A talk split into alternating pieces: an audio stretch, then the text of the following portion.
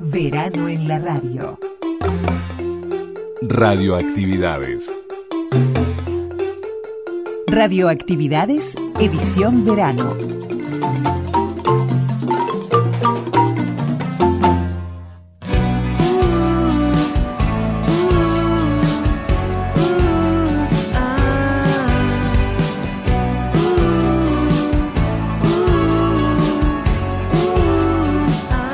Comenzamos el programa de sábado con Florencia Núñez, Mar Atlántica. Atlántica mar, enredada en el viento del sureste, dejando en la arena ¿Qué tal amigas y amigos de Radio Uruguay, de emisora del sur, de, de salimos en tantas radios en estos fines de semana de enero 2021, que más allá de saludarlo, tenemos que nombrar los 1050 de Radio Uruguay, los 1290 de emisora del sur, 94.7, y si nos ponemos a nombrar las repetidoras en el interior, ahí sí, tenemos para 10 minutos de introducción, pero nos están escuchando, sí, desde todo el interior a través de la red de las radios públicas y, y bueno, las- con las ganas de siempre, acá estamos Luis Ignacio Moreira Lula, Daniel Ayala, dándole- dándoles la bienvenida con Florencia Núñez, con música uruguaya, en este caso escuchando Mar Atlántica de Enrique Cabrera.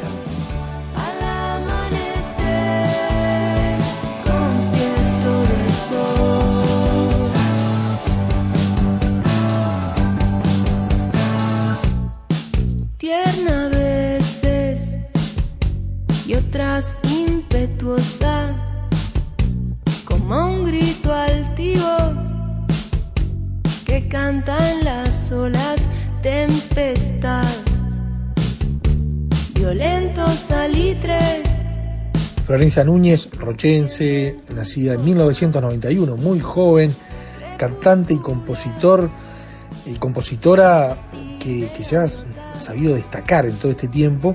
Su primer disco fue Mesopotamia, ya en el 2014, pero estas canciones, que una de las cuales estamos, esta que estamos escuchando ahora, pero hemos compartido otras, es parte de su trabajo, el último, ¿por qué todas las porque todas las quiero cantar, ¿no? un homenaje a la canción rochense y vaya, si hay varias canciones, algunas hemos escuchado preciosas, bueno, en este caso comenzamos con una de esas canciones eh, hecha por rochenses y vivida desde la parte rochense de Florencia Núñez, así que un gusto comenzar con música uruguaya y con Florencia Núñez este sábado 30 de enero con radioactividades.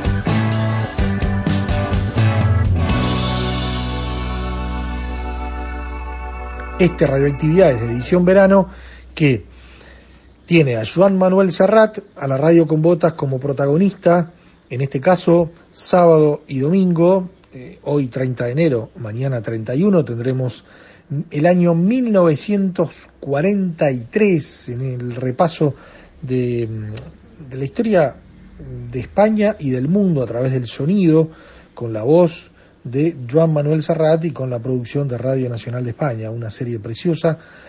Pero más allá de Joan Manuel Serrat y la radio con botas, hoy tenemos a Estudiantina 76, y hablando de músicos, de músicos uruguayos, de jóvenes, tenemos esta historia preciosa para contarles.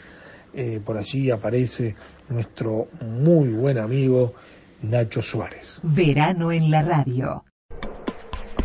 En Facebook, Radioactividades. Radioactividades. Contenidos, adelantos y noticias. Facebook, Radioactividades. También aportando alto nivel a Estudiantina 76. Dúo Reverí, Sorba, el griego.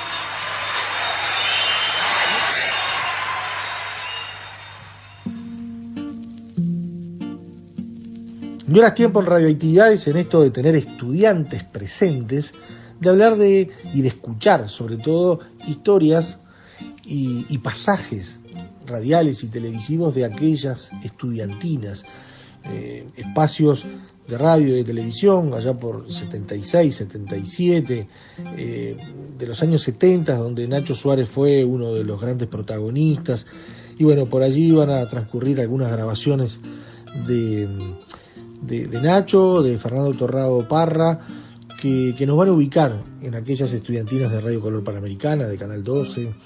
Así que, que esperemos les guste esta, este recordatorio a, a los estudiantes, eh, ya sean manifestaciones artísticas, como en este caso, presentes, pero a través de la radio. Dejo el colegio al que nunca más volverá recibido con el diploma será. Desde hoy... Y venían los gurises de acá y nosotros mandábamos los, nuestros allá. Y venían, y eso no es tan importante como que vinieran de Tomás Gómez Oro, de Artiga, de Rivera, de no sé dónde, los gurises a ver el mar por primera vez. Y te cuento una cosa que te va a encantar. Entre otras asombros, había uno que a veces miraba con, con, el mar como con los ojos como huevos, duro te puedes imaginar, nunca lo había visto. Y el único referente que tenía era el río, el arroyo de su pueblo. Digo, ¿y este es el mar? me decía. Sí, loco, este es el mar. Es que debe ser lo único que nos agrandamos los uruguayos, que decimos mal al Río de la Plata, ¿no? Pero en fin. Eh, ¡pah! ¿Y qué te parece? ¡Qué cerro de agua, eh! El único referente que tenía es qué cerro de agua, es una maravilla. Bueno, y los gurises de estudiantina entonces se fueron conociendo entre ellos, este, estudiantina fue fabuloso. Grupo Friends, los sonidos del silencio. Esto es, una vez más, Estudiantina 76. Hello, darkness, my old friend.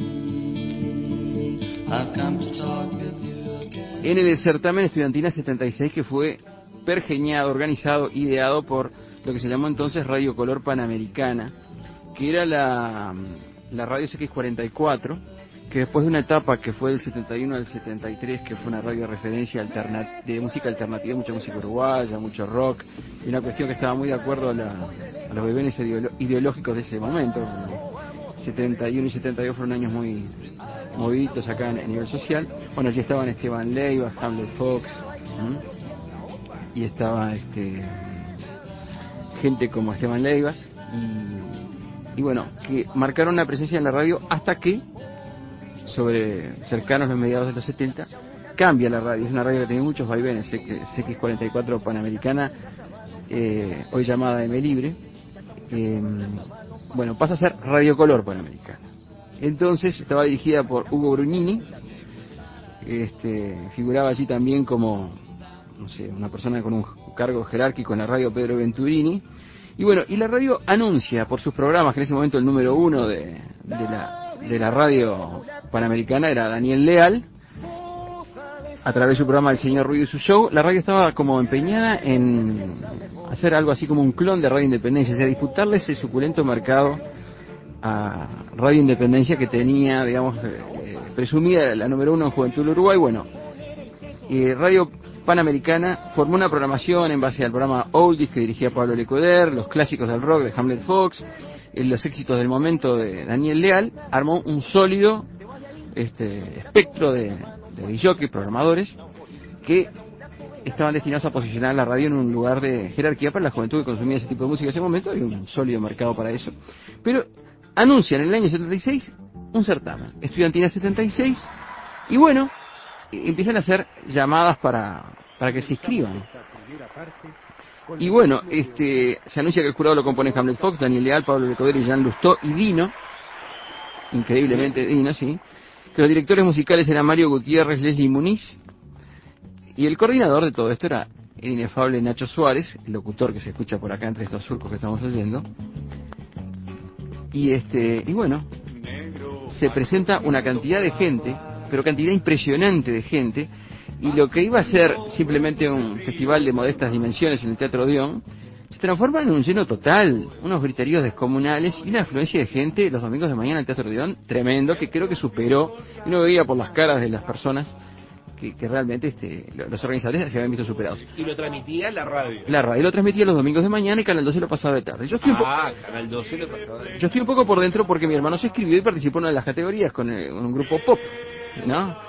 Entonces yo este, fui ahí al Teatro Dion y pude apreciar en vivo en directo los eh, gestos de Nacho Suárez, de Brunini, de Venturini para conseguir que el grupo- eh, los grupos entraran y salieran, porque había que pasar de un grupo melódico este, a un grupo de acústico, había dúos de guitarra, había el grupo Romanza Americana de La Teja, que eran como nueve personas con tres arpas, tres guitarras, cantantes, una cosa, había grupos este, de jazz, una cosa impresionante y este y bueno, el entusiasmo, la euforia era mayúscula. La gente terminaba en la, en la vereda cantando, con carteles, una- un gran holgorio que hacían olvidar que estábamos en el año 76 y estamos en lo que, en, en mi opinión personal, fue el año más oscuro de la dictadura uruguaya.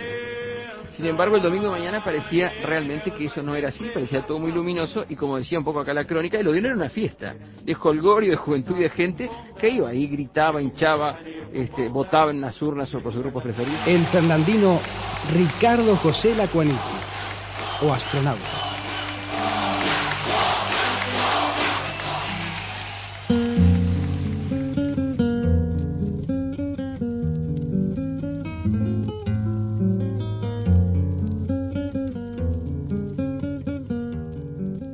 Radio Color Panamericana era CX44. Y era una radio que pasaba éxitos por lo general. Tenía un programa de todos, variados, pero recuerdo que estaba el programa de Pablo Lecueder, estaba Alejandro Weinstein, estaba Hamlet Fox, que decía que el rock no, el rock no ha muerto, viva el rock, una cosa así. Y había eh, un director que era Hugo Venturini, eh, Hugo perdón, y había gente que las hinchaba en el proyecto. Eh, del lado de afuera, del escenario, mejor dicho, el Nacho Suárez en el escenario y Pedro Venturini del lado de afuera. Pedrito, Y la idea surgió más bien de, de- de la gente del país. Fue una idea, muchachos, hay que hacer un... ¿quién fue el, el. Ese fue el que nos dijo, que era además era copropietario de, de la radio. Ajá. Hay que hacer un concurso de, música, de canto, de todos los géneros, con toda la gente del país. Esa es la idea, básica. De ahí para adelante entramos a remar. Era la época en que el país, Tele 12 y Panamericana estaban juntas. Claro, sí, sí, sí. Yo fíjate que hicimos una, una, una cadena de radio, ¿cómo se llama? Que está ahí en, la, en, la- en la- en el reverso del nombre, la cadena de emisoras de la amistad o algo así. ¿no? Y Mm, tiene así en la música como en la amistad, dice. no, no, en, en, en el, en, el, en, el, en el reverso del disco, Toma, toma. del long play. Nosotros, yo, recu- yo digo que yo porque fui yo personalmente, recorrí los 18 departamentos del interior en auto, salvo Artigas que fui en avión después, pero en 15 días recorrí una radio por departamento o más, porque incluso en Rocha estuve en Rocha, estuve en el Chuy, en Canelones fui a, radio- a la radio de las piedras, que en el, que en el momento era Canelones en el éter, entusiasmando a la gente para que colaboraran, que hicieran una especie de concurso local para después esa gente del interior traerla a la, a la- a la final. Eso fue de todos los géneros habidos y por haber. Y acá en Montevideo, ni hablar, acá en Montevideo se, se, se, se, se publicó en el, en el, en el país el, el, la, la ficha, el, el, el- ¿cómo se dice? El, formulario de, inscripción. Y lle- llegaron cientos, llegaban, pero decenas todos los días, de, de todos los géneros habidos y por haber. ¿Cuánta gente se anotó para participar estudiantina, por ejemplo? Yo no me acuerdo, pero ¿qué te puedo decir?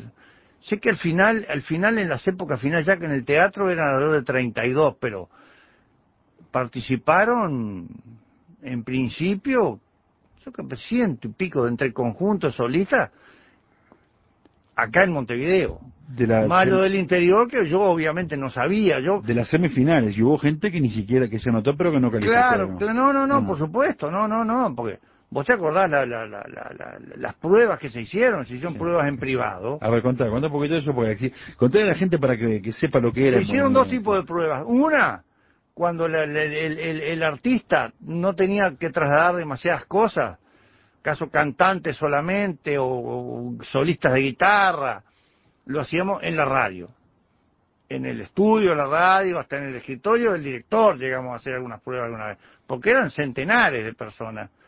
Y después, después de esa primera etapa, a los grupos de rock y otros grupos como el tuyo, este, yo que tenía experiencia de haber trabajado en el de Banco República en la parte de informaciones, hice una especie de, de, re- de- de repartos de, de- de unas brigadas y salíamos en auto, tres personas, para el lado de la Teja, el Cerro, Belvedere, uno, otros para el lado de Positos, Carrasco, Malvin, y así íbamos probando y ahí calificábamos, pero ya te digo, fueron en total centenares, fueron incluso, yo qué sé, capaz que eso fue un, un trabajo que duró, que nos, nos llevó un, un mes y pico solamente la, la, la, la calificación. Y después empezó la semifinal en el Teatro Odeón, que con una idea del Nacho Suárez, que fue brillante, hizo, hicimos concursos de hinchadas. ¿Te O sea, el que entraba recibía un formulario y votaba por el grupo que él había venido a ver. Eh, que recuerdo que ganó un grupo que se llamaba La Pléiade del, del Liceo Francés. O sea, que el Teatro Odeón, vos lo tenés presente, Pero man, cómo, tanto era como- una cosa se increíble. caía la gente. Se caía la gente de la tertulia, del- en los pasillos, los carteles, banderas, era impresionante aquello. Además, fíjate vos, salía en el teatro, obviamente, en directo por la radio y grabábamos para, para Canal 12, o sea que no faltaba nada. Todo- y todo el país Igual te lo vio que sacaba fotos, o sea que no faltaba nada. Estaban todos los medios de todos los medios de difusión estaban todos ahí en el Odeón. Finalizamos esta primera parte con el ritmo de Osana, color café.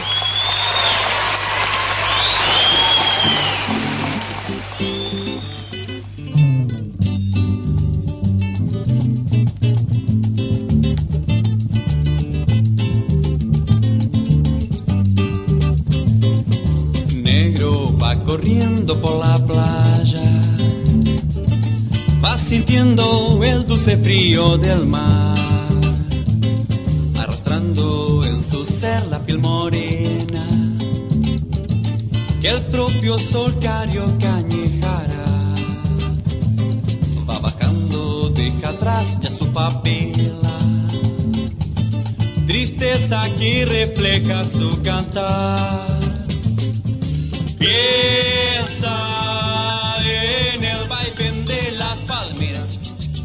Y noche madrugada que le esperan, que con callaza compondrás, que con negro Correo arroba radioactividades.org.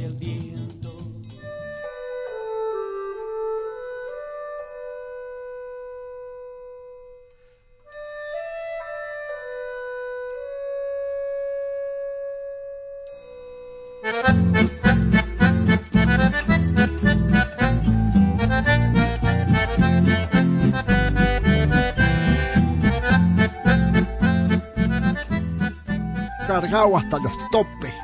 Salieron a repartir a la gente que la mayoría estaban cansados de tanto bailongo y que más que menos se fue durmiendo con el traqueteo del carro. Y seguro a esa hora vuelven todos fundidos. Lo malo fue que en un, en un repente alguien tiró el pucho prendido para adelante y se lo embocó en una oreja al caballo. Flaco y todo salió disparando a una velocidad infinita. Pa' peor, en el último baile que pararon, algún vivo le cruzó la rienda. Y cuando le tiraban de la derecha, doblaba para la izquierda. Y si le tiraban la de la izquierda, doblaba para la derecha. Se, se- se complicaron las cosas. Imagínese. Me imagino, sí, claro. El lío fue para ir dejando a la gente en las casas. ¿Y qué hicieron? Y como no podían parar, ellos fueron tirando la pasada. Y con el apuro y la mamúa tiraron a muchos equivocados. ¿Cómo habrá sido el merengue? Que al otro día hubo varios dramas pasionales y mucha gente inició la cuestión del divorcio. Imagínese. Me imagino.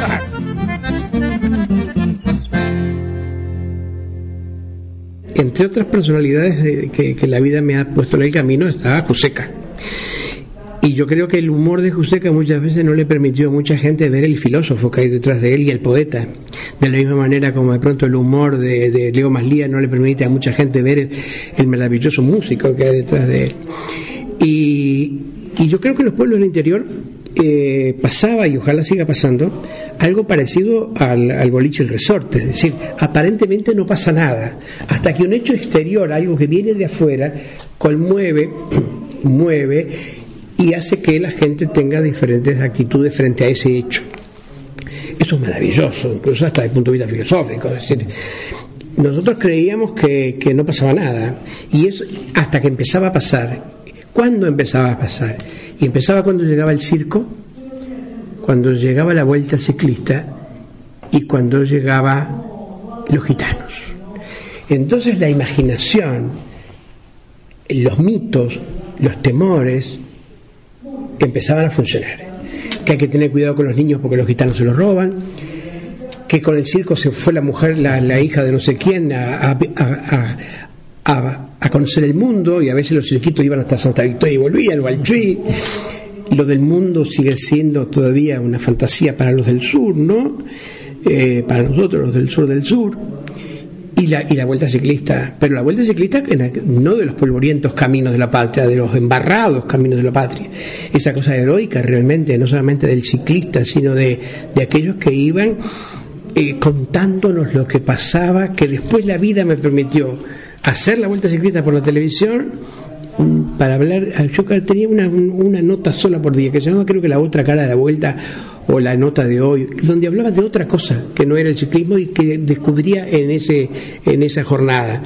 Eh, eh, la bruja del, del- del- pago, eh, los andantes, los caminantes que, que cada vez que encontraba uno era una sorpresa maravillosa por la sensibilidad, por la cultura.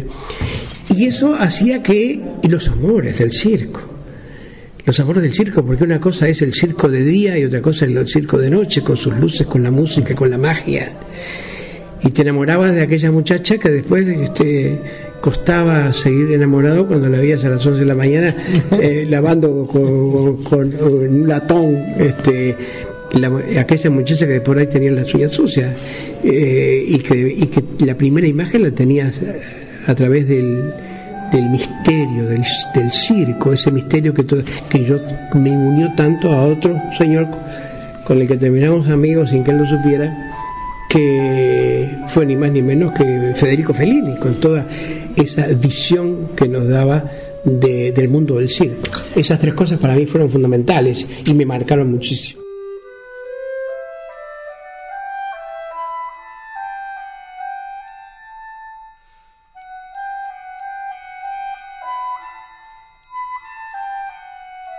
Twitter, arroba reactividades. Podcast. Radioactividades. Programas DX. Spotify. Anchor. Juan Manuel Serrat haciendo radio, la radio con botas desde Radio Nacional de España, año 1943. Verano en la radio.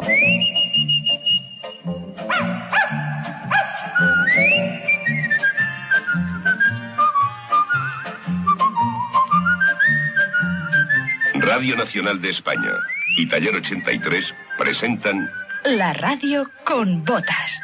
una serie radiofónica original de Joan Manuel Serrat.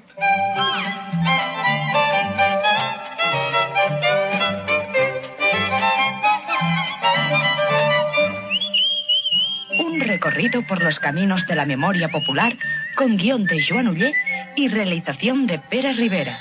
La radio con botas.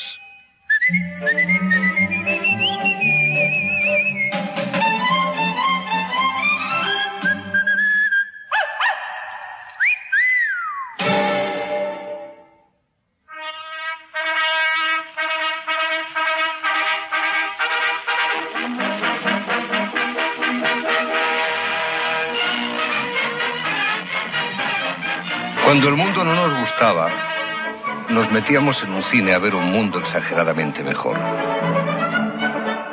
Se escuchaba una voz marcial resbalando sobre las cáscaras de pipas de girasol y una haz de luz grisácea que proyectaba sobre una sábana extrañas noticias de otros países de las maravillas. Que si la cosecha de Bohemia había sido excelente, que si en Italia se usaba metano para mover los coches, que si había carreras de galgos en Bélgica, si River Plate ganaba Peñarol por 6 a 1. Años después, el escritor checoslovaco Milan Kundera escribiría una novela titulada La vida está en otra parte. Pero nunca la vida estuvo tan en otra parte como en el nodo. En el Parque Zoológico de Copenhague han nacido dos panteras. He aquí a la fiera de la mamá. Y ahora pasemos a contemplar las dos panteritas encerradas en sendas cajas de cartón, como las que suelen emplear las tiendas cuidadosas.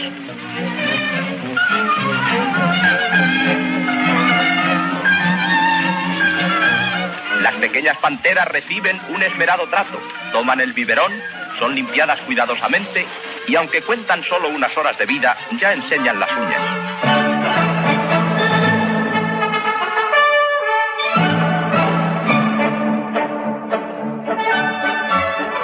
La verdad es que nunca acabamos de creernos el nodo. Pero era el cuento de hadas que necesitábamos para dormirnos en paz. Se trataba de un noticiario, pero eran noticias de autor. Alguien las había concebido para que pudiéramos llenar las horas de un mundo que nos había quedado suspendido de un eje que iba de Berlín a Roma y de Roma a Tokio con pequeñas sonatas sudamericanas. Los geniales autores del nodo consiguieron ofrecernos la imagen plana de una España llena de aristas y de vacíos. Vivíamos de poco y soñábamos del aire. Y con aquel...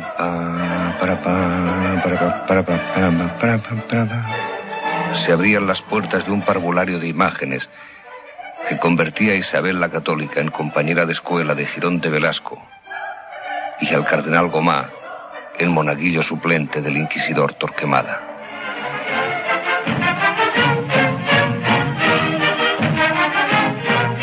Con motivo de la clausura del primer Congreso del Servicio Español del Profesorado de Enseñanza Media, el ministro secretario general del partido, el de Educación Nacional y otras autoridades y jerarquías visitan el Instituto Ramiro de Maeztu, uno de los centros docentes que pueden considerarse como ejemplares en la moderna organización pedagógica española. Los alumnos del instituto, encuadrados en el Frente de Juventudes, muestran el ímpetu y la reciedumbre de las nuevas generaciones españolas.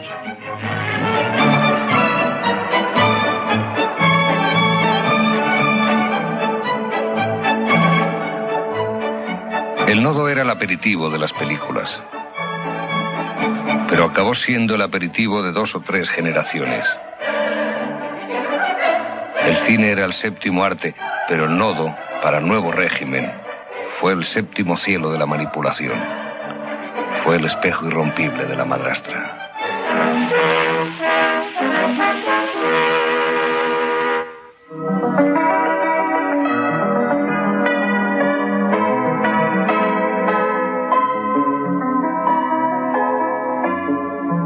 Y luego venía la película. Se iba al cine como al campo, con fiambrera con voluntad de jolgorio. Valía tres o cuatro pesetas la butaca y la producción nacional se había volcado en títulos como Correo de Indias, Mi adorable secretaria, El abanderado.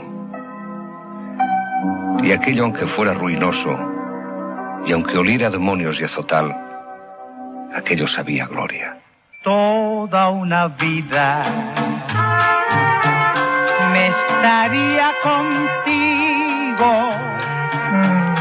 No me importa en qué forma, ni dónde, ni cómo, pero junto a ti. Toda una vida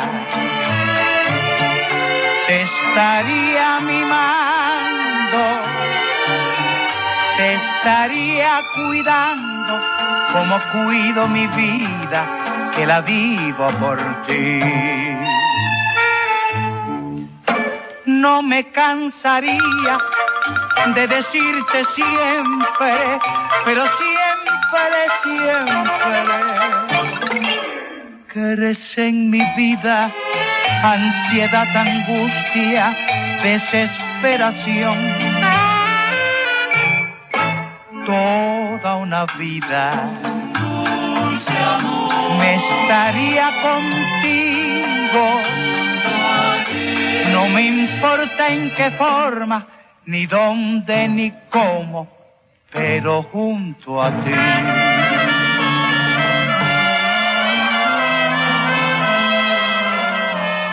La radio a su manera también nos contaba lo que ocurría fuera de casa, en un mundo que seguía jugando a la guerra. Aquel año había empezado en febrero, con Goebbels anunciando la declaración de guerra total.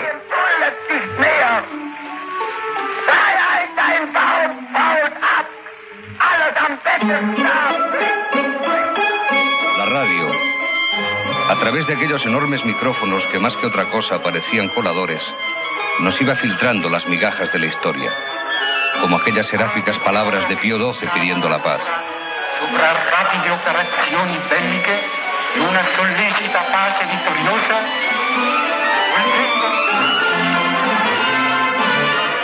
O la heroica defensa de Stalingrado, donde el 31 de enero capitularon los ejércitos alemanes.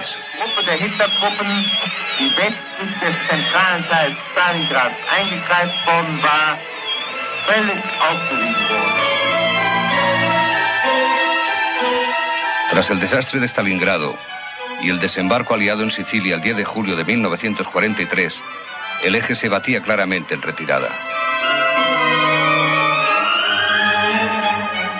La dantesca sesión final del Gran Consejo Fascista Italiano, que acarreó la caída de Benito Mussolini el 25 de julio, era una seria advertencia con respecto al destino que parecía guardar a los dirigentes políticos de los países perdedores de la contienda.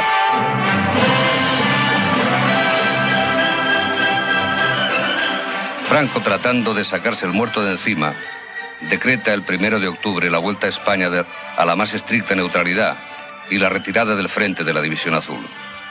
A aquellos que se negaron a regresar les fue retirada la nacionalidad española. hora del relevo. Los primeros regimientos regresan a la patria con el glorioso uniforme K, la noble camisa azul de la falange y la boina roja navarra. Los trenes empavejados entran entre vítores y gritos de júbilo en las estaciones españolas. Madrid, la ciudad martirizada por el marxismo, una de tanto heroísmo arrogante y de tanto callado valor, se desborda y enronquece.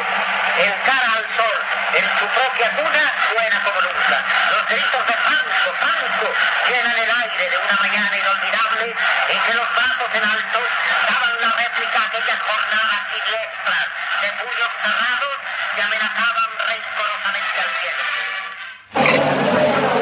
Tócala, Sam. Déjame recordar. No sé a lo que se refiere. Tócala, Sam. Toca. El tiempo pasará. Se me ha olvidado esa canción. No recuerdo la melodía. Te la recordaré.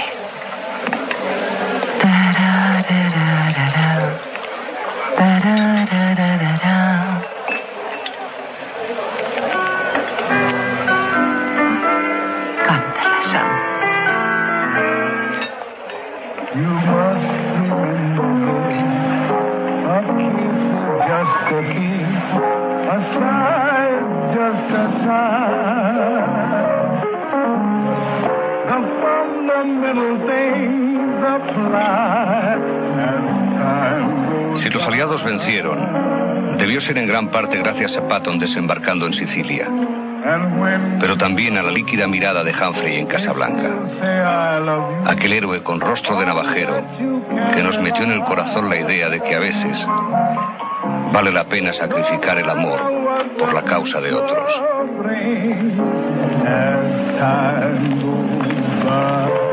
Sam, te había dicho que nunca volvieras a...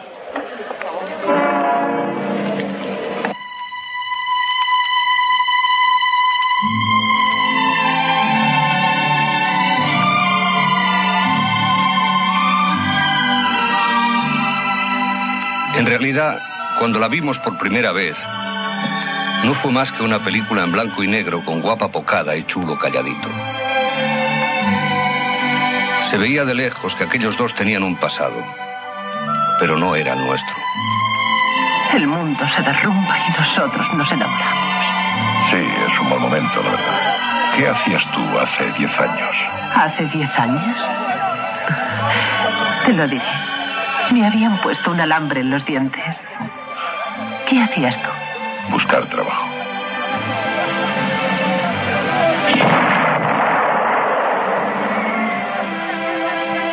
Ha sido un cañonazo.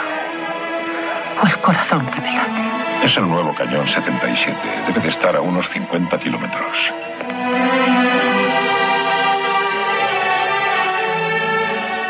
Para nosotros, los latidos de nuestro corazón eran simplemente la constatación de que todavía estábamos vivos. En cambio, para ellos eran los cañonazos de los alemanes que entraron en París. Cuando todo el mundo sabe que los alemanes entraron en París al paso de la Oca y sin disparar un triste tiro. En el bien entendido que nunca hay tiros alegres, ni siquiera los tiros de gracia. Esos que nacen y mueren en la más brutal de las desgracias.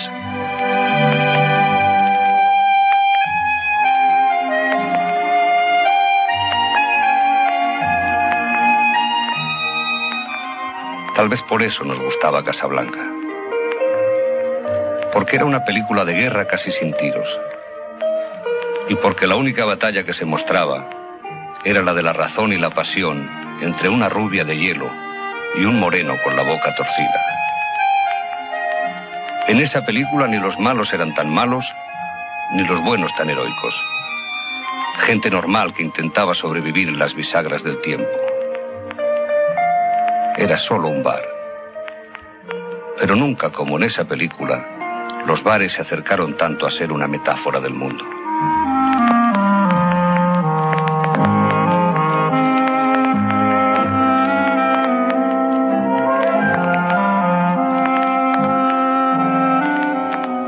Probablemente fue ahí, en la oscuridad azulada de los cines, cuando entendimos que para matar las ganas de reír, no hay nada más parecido a una ametralladora como el blues de un piano cansado. Y que no hay nada que una tanto los pueblos como los himnos de la libertad cuando se cantan contra la opresión. Toquen la marsellesa. Tóquenla.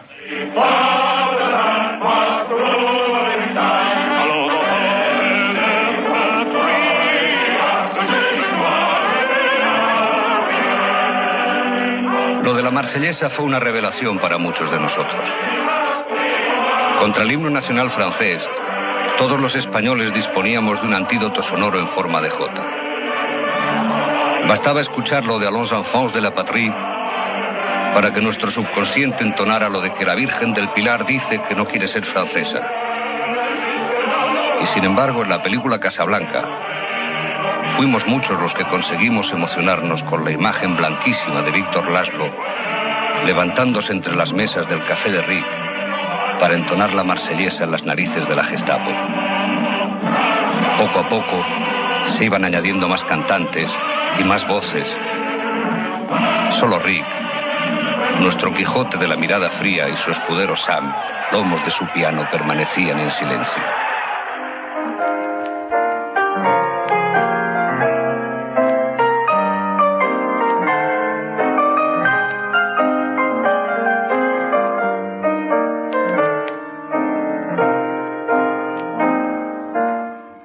Ellos eran espectadores, como nosotros. La guerra era un accidente ajeno, pero tuvieron que tomar partido y lo tomaron. Fueron más afortunados que nosotros, que al salir del cine no teníamos himno al que agarrarnos, ni rubia que nos esperara entre la niebla.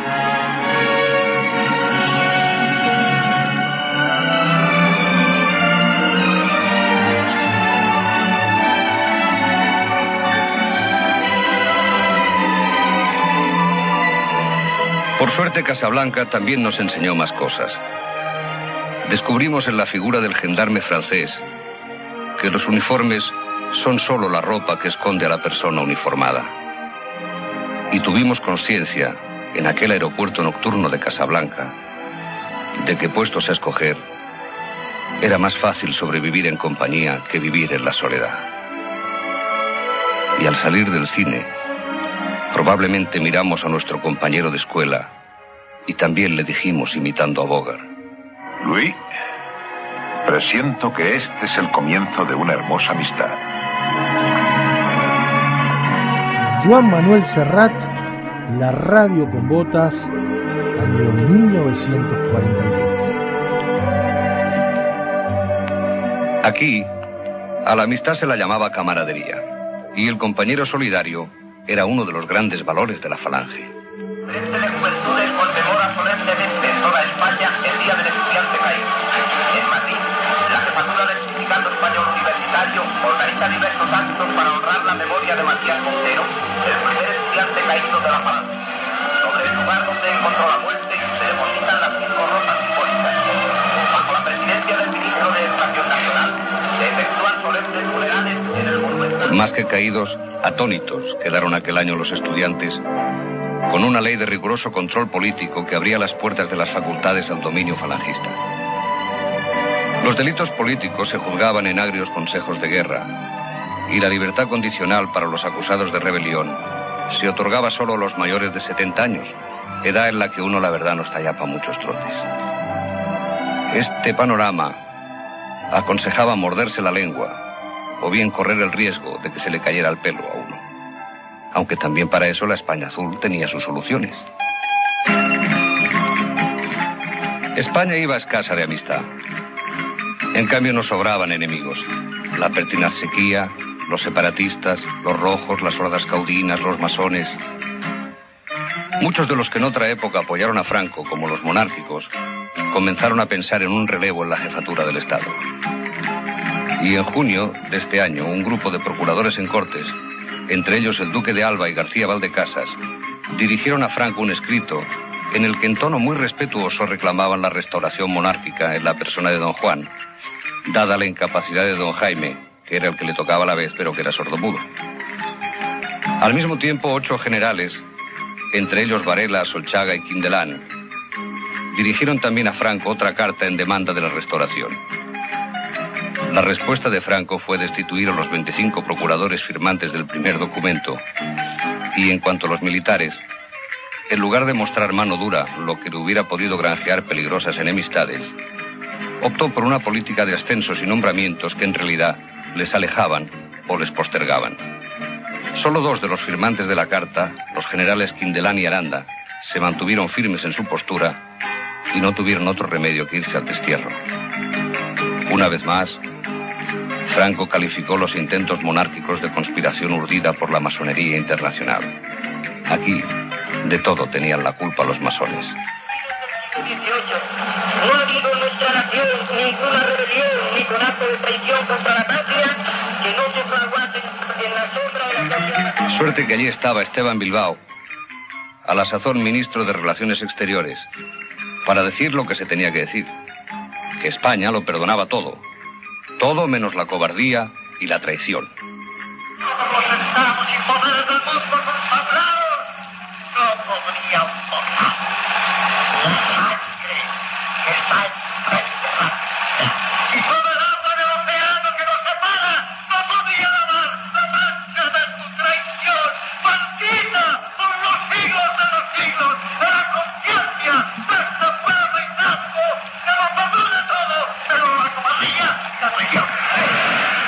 No se andaba con chiquitas el hombre. Anda, Esteban, tómate una copita. Un licor ha conquistado para Asturias mundial fama. El mejor de los licores, el anís de la Flaviana. Después de comer, El anís de la Flaviana. después de cenar, Ese anís ha de tomar. cuando la luna se oculte, al despertar la mañana, que bien sabe una copita de ese anís tan delicioso, el anís de la Flaviana.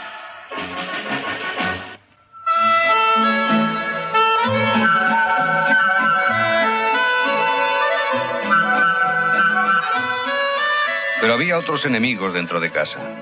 lo peor de nosotros mismos, decían. El desaliño, la procacidad, los malos pensamientos. En las playas se pusieron en marcha las disposiciones para mantener la moral a rajatabla y en los lugares públicos se prohibieron las actitudes plebeyas y desaliños de indumentaria. Significativo fue el texto que publicó Jiménez Caballero, ideólogo del régimen, y que decía algo así. Si no los hubiesen enseñado tanto, los muslos quería decir, las mujeres francesas en los vodevils y piscinas de París, donde se educaron nuestros republicanos, si no hubiesen jugado tanto a la pelotita las yanquis, y si no se hubiesen entregado al culto del sol y el tueste, quizá no hubiese estallado esta horrible guerra civil en España.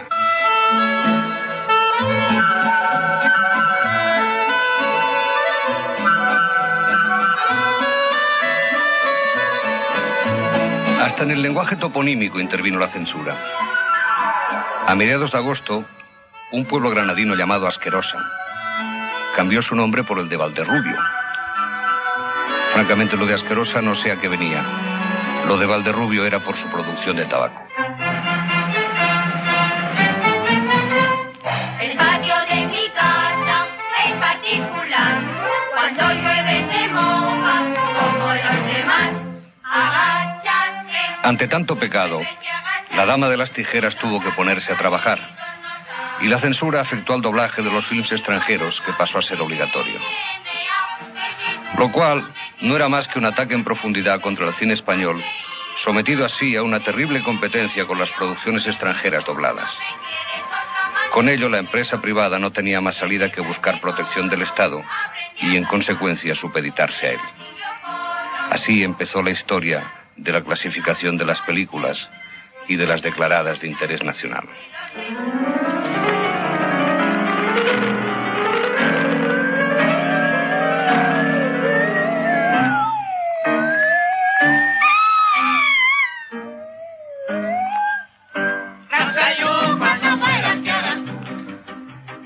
Uno de los hitos de la censura en otro campo fue la prohibición de una canción de Bonet de San Pedro que atentaba, decían ellos, contra los novísimos del hombre.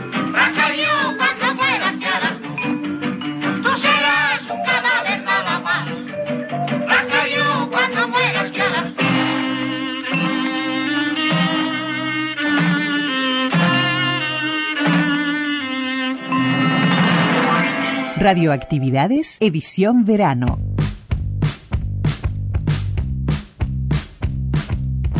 Y nos vamos con Franny Glass, Las Luces.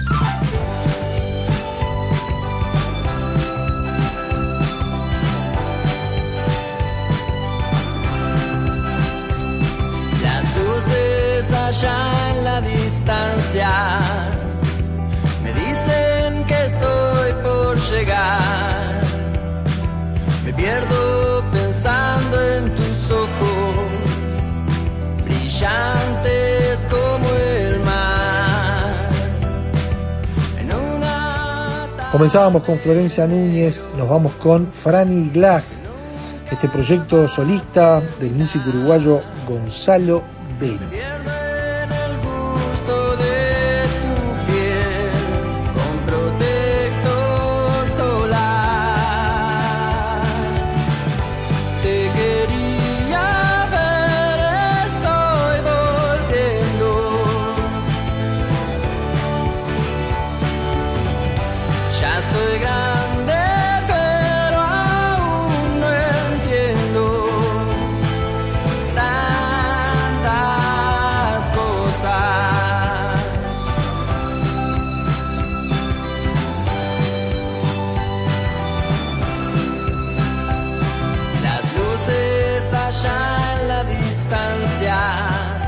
Y esperemos les haya gustado la propuesta de hoy, que más allá de escuchar música al inicio y al final, música uruguaya, recalamos en los años 70 en, en lo que es la estudiantina 76 y bueno, tuvimos a la radio con botas ubicándonos en el año 1943. Mañana la seguimos, ¿no? Porque esto de tener a Joan Manuel Serrat en radioactividades de verano, eso significa tenerlo en dos partes y dividir el año.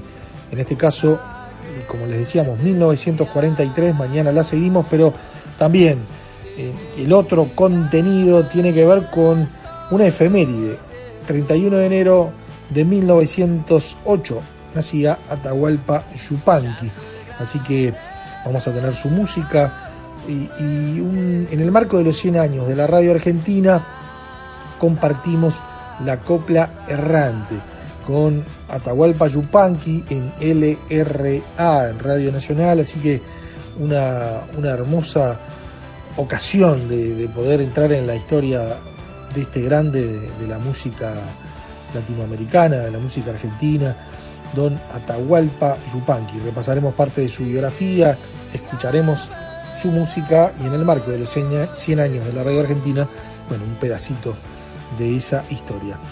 Esperemos que, pasen muy bien, recuerden las, señales nuestras en redes, Facebook, Radioactividades, también estamos en Twitter, por allí diversos contenidos, el programa si lo quieren volver a escuchar.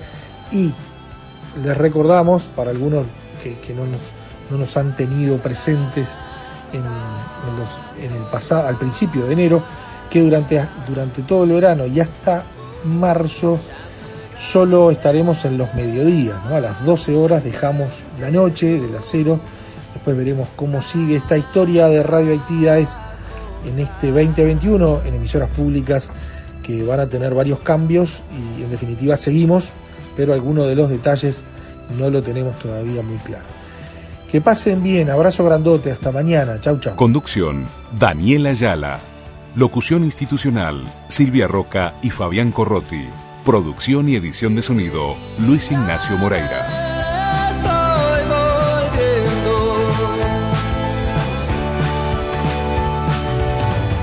Ya estoy grande, pero aún no entiendo tantas cosas. Radioactividades, edición verano.